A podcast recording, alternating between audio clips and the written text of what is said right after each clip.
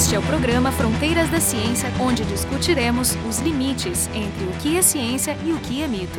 No Fronteiras de hoje, a segunda parte da entrevista com a professora Miriane Pastoriza, astrofísica extragaláctica e professora do Departamento de Astronomia do Instituto de Física da URGS. Para conversar com ela, estamos aqui Carolina Brito, do Instituto de Física, e eu, Jorge Kilfield, do Instituto de Biociências. Nesse episódio, ela descreve os experimentos feitos na segunda metade dos anos 60 que culminaram numa polêmica publicação no ano de 1970.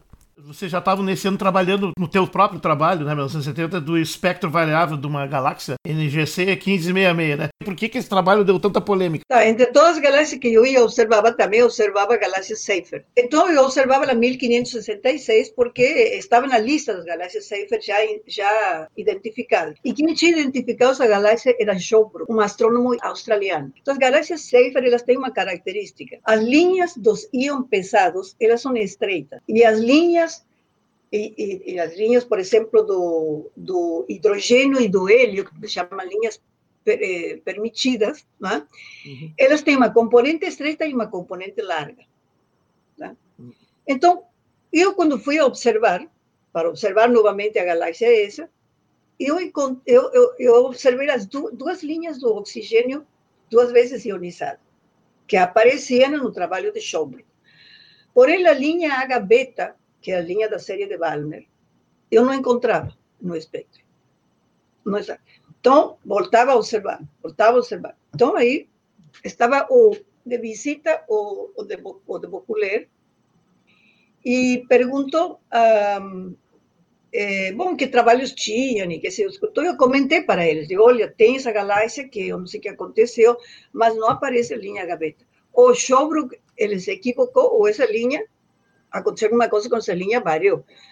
Ah, eles riram na minha cara, não? Uma, linha de uma galáxia espectral variando. Então, como o de estava de visita lá, era um astrônomo famosíssimo, ele era, eh, era, era eh, francês, mas ele tinha, estava radicado na, em Texas, era professor da Universidade de Texas. Então, ah, chegou um colega nosso que tinha se formado em Roma, de apelido, de sobrenome Gerola, tá?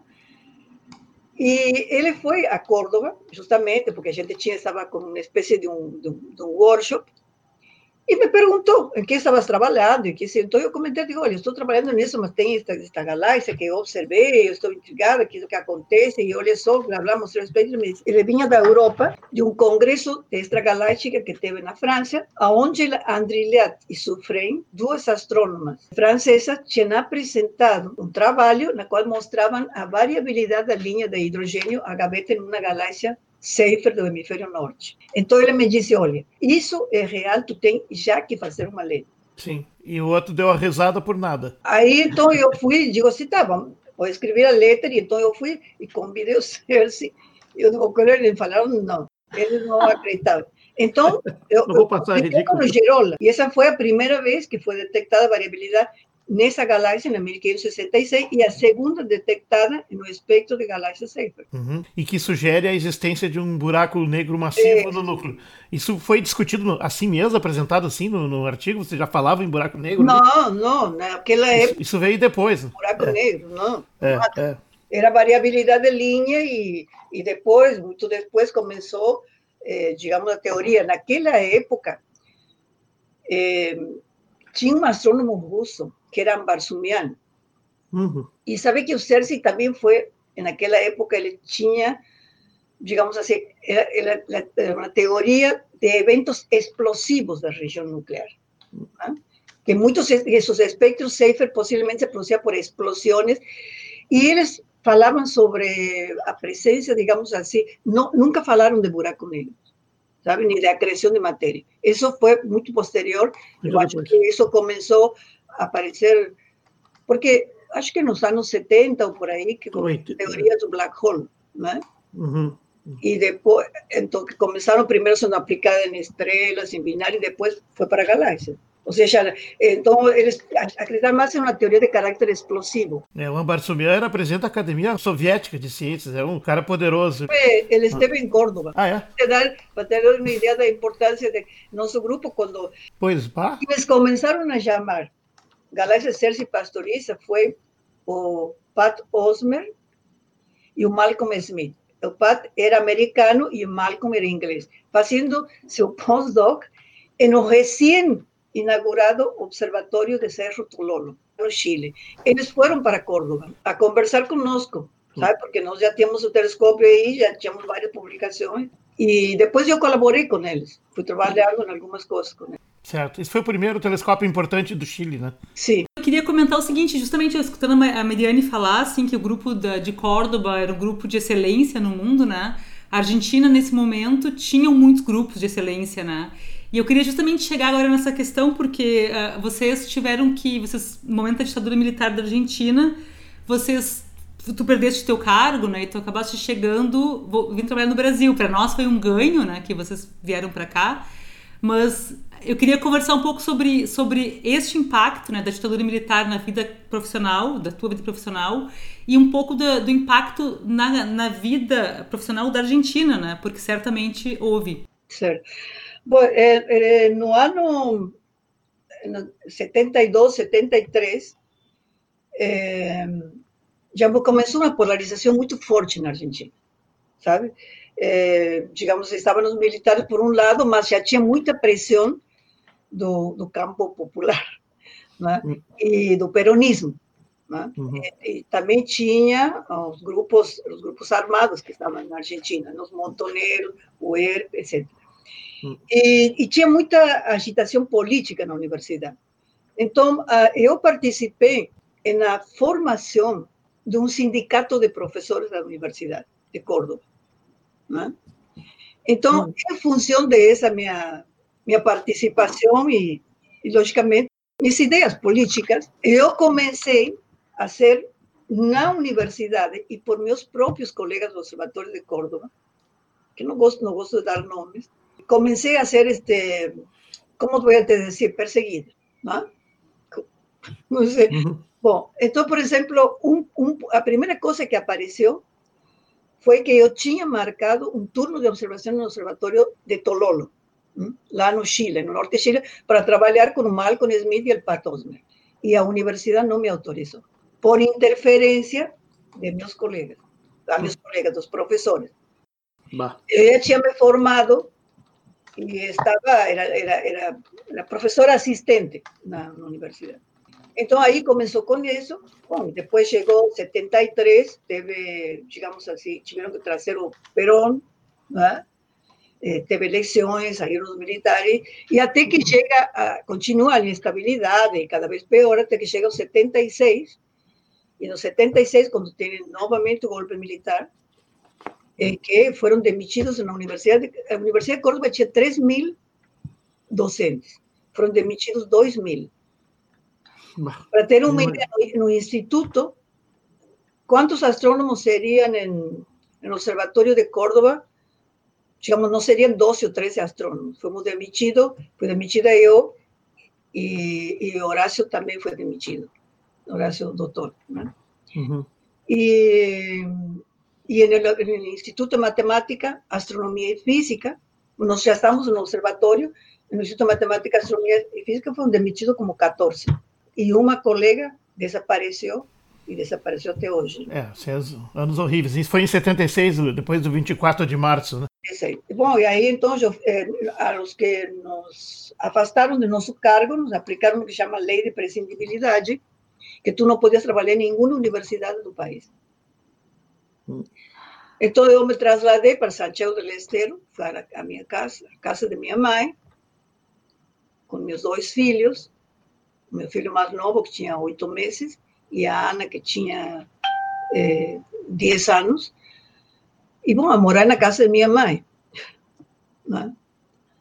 E a mim era uma situação muito, muito eh, digamos, estressante, trágica minha família, porque nesse momento minha irmã mais velha estava presa porque ela era sindicalista. Uhum. Então ela foi presa, ela ficou cinco anos presa no, durante a ditadura. Ah. Então, assim que nós praticamente vivíamos com a aposentadoria de minha mãe e minha outra irmã morava ainda aí, então ela trabalhava como professora, porque ela, ela nunca se envolveu em política, o marido dela não, também não. Eu comecei a dar aulas aos, aos alunos de, de engenharia da, de, um, de, uma universidade que tinham criado lá em Santiago del Estero. Dava aulas né? de, de análise matemática, de física, e com isso eu me sustentei até que, no 78, sugeriram aqui, na, teve outros mas, mas no 78 eu fui convidada para vir aqui em Porto Alegre a dar um seminário. Uhum. É, porque o Claria, que era um professor argentino, estava querendo ir embora, né? Então já já tinha estado um casal anteriormente, os Strauss que foram para São Paulo, tá? e o Edmundo, ele queria mesmo consolidar, o Edmundo Rocha Vieira, consolidar o departamento de astronomia, sabe? que estava sendo criado, né? Estava sendo criado. E a Silvia Becker-Libby, que teve um papel muito importante no, no grupo, e então a, a, a Silvia e, e, o Edmundo me convidaram para vir aqui a dar um seminário. Então eu dei o seminário, me perguntaram se eu poderia orientar, porque tinha dois candidatos para ser orientados em mestrado. E os dois candidatos eram a Thaisa e o Vic. Ou seja, só para dizer quem são, né? São dois pesquisadores super de renome atualmente, né? Exatamente. Prata da casa. É, eu, eu disse que eu, sim, que eu já, já estava orientando. Aliás, eu já estava orientando dois doutorados lá em Córdoba. Uhum. Então eu disse que sim, que eu orientaria. E tudo. Mas meu português não sabia nada, não entendia nada, nunca tinha estado no Brasil, em um país que fala português, sabe? Mas as pessoas de aqui eles entendem o espanhol. É, Para nós não é uma língua estrangeira, eu gosto de dizer isso muitos cientistas, muitos, e sobretudo na área de física, saíram da Argentina. Uhum. No CBPF, foi muita gente assim de muito alto prestígio. E, aliás, o Instituto de Física não contratava se tu não tinha doutorado e publicações científicas e capacidade para orientar. Então, esse momento aqui foi realmente um boom, né? E vocês vieram, então, para cá em 78. Só para te dizer, no Brasil, quando eu cheguei, não tinha 10 doutores em astronomia. No Brasil todo. Ou seja, a ditadura não te derrotou. Tu conseguiu sobreviver nesse período. Veio para uma outra ditadura também, mas pelo menos acalmou um pouco as coisas aqui. Só que tu ficasse confinada fora da tua área de preferência em função do equipamento que tinha aqui. Tinha um telescopinho de 50 centímetros lá no Morro Santana, mas tinha um fotômetro fotoelétrico que foi construído aqui no Instituto de Física, que era realmente assim, um instrumento muito valioso e muito avançado. Bom, aí eu comecei a pensar o que, que nós poderíamos podemos fazer e que se então continua um pouco a linha que tinha o Claria, que era observar com filtros linhas espectrais na absorção que permitia determinar, por exemplo, a abundância química das estrelas. O tema de trabalho de dissertação de mestrado do BICA foi observar os aglomerados globulares com filtros que permitiam determinar a intensidade da linha do cianogênio e uma linha do ferro. Então, com isso se media a abundância química desses elementos e o que nós astrônomos chamamos metalicidade. É, só uma observação aqui para os ouvintes os astrônomos usam a palavra metal de forma diferente do resto dos mortais. para nós, metal é só alguns metais da tabela periódica, alguns átomos. E para os astrônomos, tudo que não é hidrogênio e hélio é metal. É isso, correto? É, exatamente. É, o, a tabela periódica do astrônomo só tem dois átomos, hidrogênio e hélio. O resto é bobagem. Então, fez um trabalho excelente, a dissertação dele, que a gente mediu o gradiente na galáxia, enriquecimento hacia o centro da galáxia, desses elementos. E, bom, foi um trabalho que tem um monte de citações. Liliane, e depois tu voltas a trabalhar com a astronomia extragaláctica. Aconteceram duas coisas. Se inaugura o telescópio de 1,60m no Pico dos Dias, em Minas Gerais. E começa um telescópio que levou muito tempo, que o Rio de Janeiro, que é o Observatório Nacional do Rio de Janeiro, comprou e levou muito tempo procurar o lugar mais apropriado. Então, até que no fim instalaram e começou a funcionar. E eu digo, ah, telescópio 1,60m e tem câmera fotográfica, voltamos para fazer fotometria galáctica. E aí fui com a Thaisa e também com a Fátima a observar aí. E aí então a gente começou a ir, nós estamos com a Fátima e com a Thaisa, um dos trabalhos publicados de fotometria de galáxias observado no Pico dos Dias. Mas depois fiz uma proposta para pedir tempo de observação lá no Tololo, no Observatório Interamericano no Chile, porque na verdade ir para Itajubá tu ficavas sete noites e observavas meia-noite. Né? O tempo não era muito bom, as imagens não eram muito boas para área de astronomia extragaláctica, então nós decidimos começar a pedir tempo de observação lá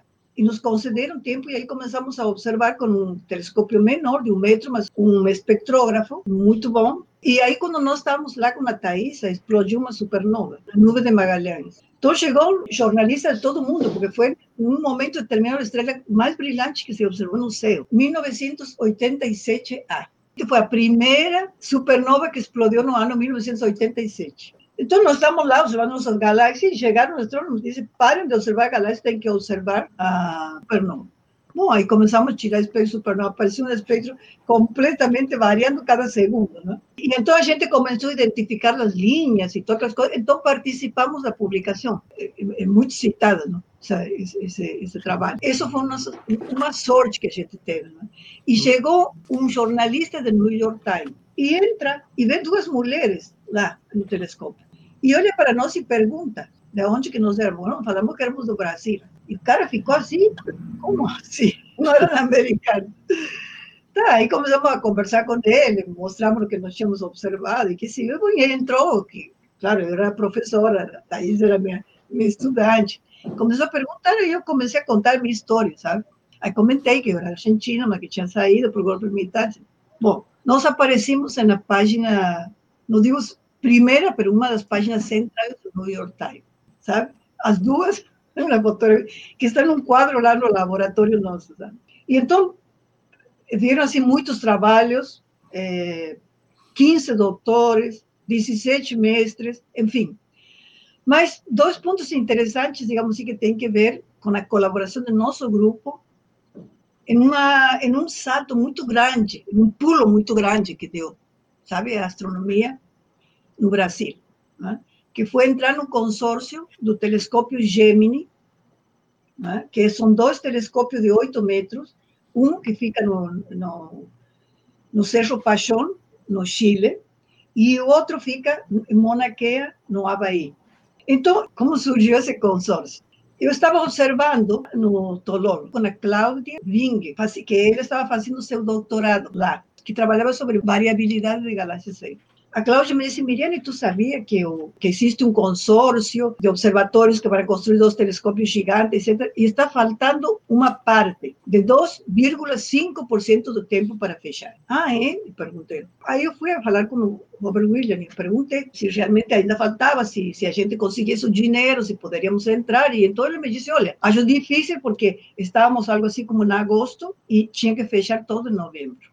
Eu voltei para aqui, para o Brasil, Porto Alegre, e acho que, não sei se na semana seguinte ou duas semanas depois, tinha uma reunião do Comitê Científico do LNA. É o Laboratório Nacional de Astrofísica. Laboratório Nacional de Astrofísica, em Itachuba, Minas Gerais. Que é um grupo em todo o país, né? É o Laboratório Nacional. Então, eu formava parte como representante de aqui da, da URGS, membro, e nós tínhamos que discutir sobre o futuro da astronomia brasileira. Ah, o tempo na hora certa, no lugar certo. Mas a gente já andava pensando, sabe, em coisa grande.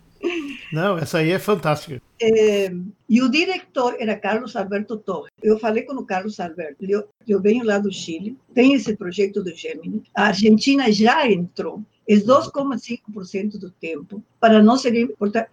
Já me disse tu apresenta isso aí, mas olha que é muita grana, tu vai conseguir. Ah, isso tu não te preocupa, eu consigo. 2,5% do tempo, num lugar que o tempo é todo ano aberto. Possibilidade de trabalhar no hemisfério norte e no hemisfério sul. Pois é, é estupendo. Nesse ramo de astronomia, observação é essencial, né? Para que vocês façam descoberta. Para, né? para o nosso grupo, que, éramos, que somos a maioria observadores, nós somos teóricos, era fundamental. Para levantar o nosso nível e, e competir internacionalmente, precisamos um telescópio grande e não sempre conseguíamos tempo de observação, porque abrem as possibilidades nos telescópios grandes. Mas tu conseguir é muito difícil, sabe? Se tu consegue, tu consegue duas horinhas. Bom, aí teve a reunião, teve astrônomos que não concordaram, mas a maioria concordou e o Carlos Alberto viajou para Brasília gente, e em dois meses conseguiu dinheiro. Em novembro, o Bob Williams foi para Brasília e assinaram no convênio. Isso foi que ano, Miriane? Era 92 que começou todo. E aí teve uma reunião, então designaram o João Steiner, que lamentavelmente, não sei se tu sabe, que faleceu faz pouco tempo, foi como diretor no board do Gemini e eu fui como representante no comitê científico. E aí começamos a trabalhar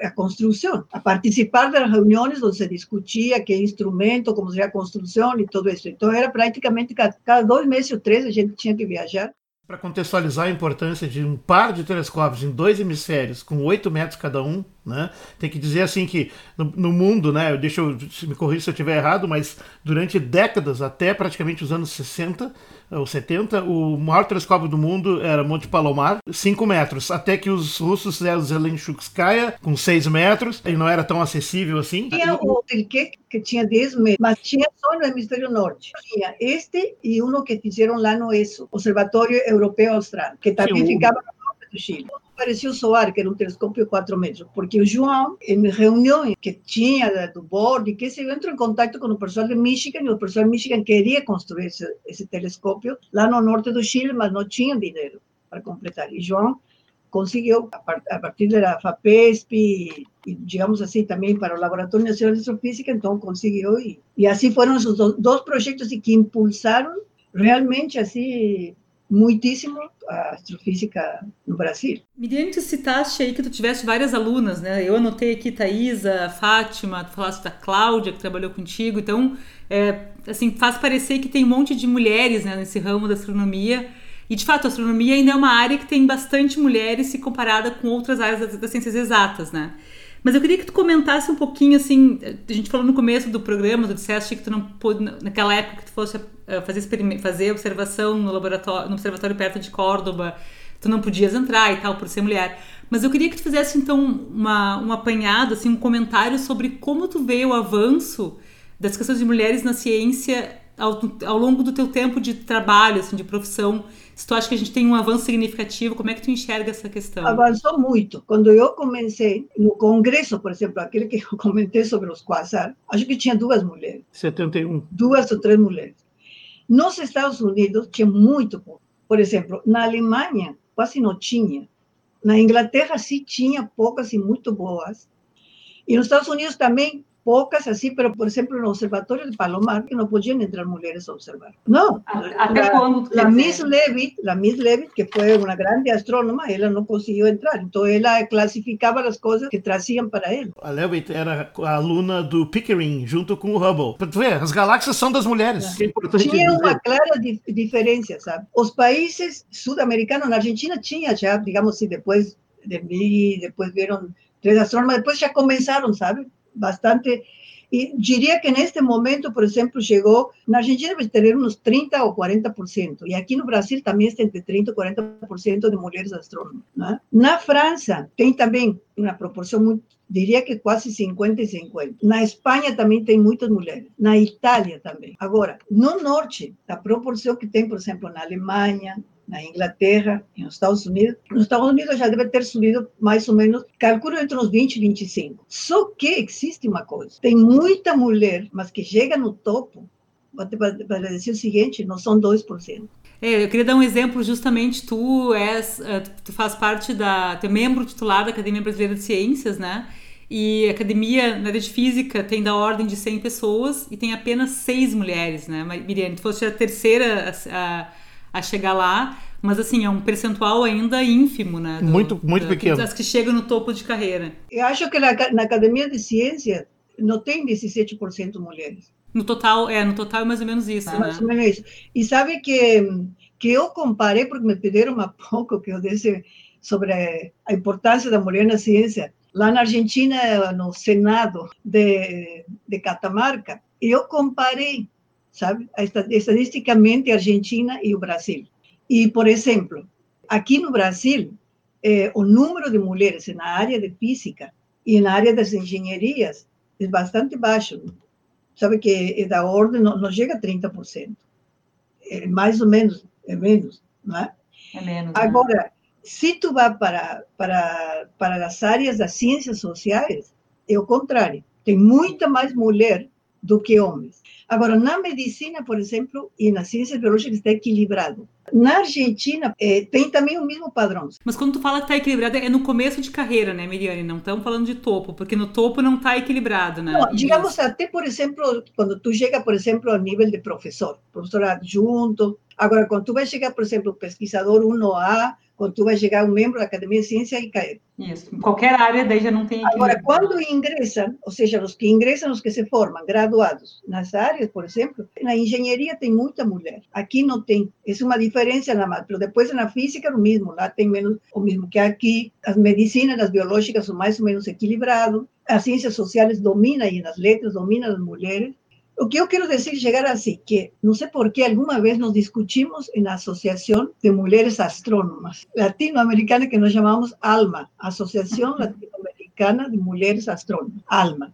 ¿No? Chamamos. O por quê seria isso? Né? Por que, que las latinas tinha mais mulheres em astronomia e também eu acho que é um padrão em quase toda a ciência do que, por exemplo, no norte. Né? Então a gente discutiu assim que seria muito o fato de que a mulher aqui tem que trabalhar tem que sair a trabalho, ou seja, já não existe, são muito poucos os casos em que só marido sustenta o lar. Então a mulher já saiu também em busca do trabalho eh, e isso te leva, obviamente, uma vez que tu sai de tua casa a buscar o trabalho, então tu já começas a procurar mais coisas e tu vai levantando teu, tu vai te emancipando e tu vai conseguindo cada vez, não é, ir mais mais adiante, não é? É uma hipótese. Né? É, tem, tem alguns outros fatores, né? Tem os fatores também de que uh, em alguns países aí, como a gente estava citando, Alemanha, Estados Unidos, tem uma dificuldade bem grande de creche, que também impede bastante. Isso, essa é outra coisa cultural que, que a gente dizia, por exemplo. Que aqui, por exemplo, tu tem a família que te ajuda. Sim. Normalmente tu tem a mãe, a tia, a avó, tá? E também tem as pessoas que trabalham em tua casa que uhum. lá não tem. Não tem. Sim, tu não tem como pagar uma empregada doméstica, uma babá, né, na, na Europa. E, e lá, por exemplo, quando, nós, quando eu cheguei assim no início, era, o problema da mulher lá nos Estados Unidos era muito forte, sabe? A ponto assim de que, por exemplo, eh, as mulheres não se arrumavam, não se, não, não, não se pintavam assim, porque elas achavam que se uma cientista se apresentasse assim, seria confundida com uma secretária porque a secretária era que se arrumava, a cientista não podia ir. Não Era, ou seja, o, o, a coisa mulher e ciência não, não tinha, não estava casada, entendeu? A mulher tinha que adoptar para estar no âmbito da ciência, tinha que imitar o homem. Não? Ou seja, não, a maioria não casavam, não tinham filhos, não? e aliás, se tinham filhos, não, não conseguiam de jeito nenhum uma posição permanente. Mas Miriane, eu quero, é, a gente acha melhorou bastante, é claro que melhorou, mas, mas recentemente nós fizemos um levantamento uh, na SBF, né? E nós medimos que 65% dos professores com doutorado têm filhos, mas apenas 40% das mulheres têm filhos. Então ainda as mulheres abrem mão de ser mães para ter posição. Então ainda hoje isso é uma realidade, mesmo no Brasil, né? Que... Sim, porque existe também, na, na realidade, também existe um existe machismo ainda. Claro, lógico. Ou seja, sim. o homem, ou seja, o que, o que ouvimos ontem nas eleições americanas, né? a mulher vice-presidente e o marido advogado.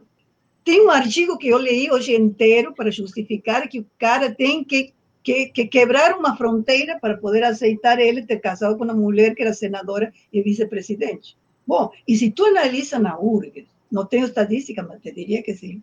E vai ver as mulheres que chegam a um certo nível, quantas estão casadas. Muitas são solteiras. Maria não tem filhos. A gente foi, a medida foi feita, bom, pelo menos na física. Mas né? já tem ainda barreiras que tem que que tem que quebrar. Né? Logicamente que para meu filho, que me viu sempre trabalhando e, e sempre as coisas para ele é natural, mas não é para aquele homem que viu sempre a mãe na casa, servindo o pai, fazendo as coisas para ele. Não é natural. Natural é que um homem saia para, para fora. E isso é uma coisa que às vezes faz difícil para a mulher quebrar. Sim, essas questões culturais são as mais, são bastante lentas, né? Sendo que para nós, digamos aqui, eu acho que Latinoamérica estamos bem melhor do que... Esse debate aí seria super longo, mas assim, tu acha, tu, tu, tu observa que a coisa melhorou desde a época em que tu começaste. Né? Não, sim, agora tu vai dizer o seguinte, o que eu acho aqui no Brasil ainda, que na política ainda a mulher tem que se achar mais. Bom, com isso nós chegamos ao fim do nosso programa de hoje, onde a Carolina Brito e eu tivemos o privilégio de conversar com a colega Miriane Pastoriza. Eu queria agradecer, Miriane, o privilégio do teu depoimento, né, tão expressivo, essa trajetória, não entre aspas, estelar, ou melhor, galáctica, daquela menina santiaguenha de 8 anos que tinha os olhos cheios de estrelas na sua cama céu aberto e que ao mesmo tempo sempre foi tão pé no chão que conseguiu percorrer toda essa trajetória sensacional, porque sempre manteve a cabeça no lugar mais longínquo imaginável, as galáxias distantes, inclusive as galáxias da classe Cercic Pastoriza. Paixão pela ciência dá nisso. Parabéns. O programa Fronteiras da Ciência é um projeto do Instituto de Física da URGS.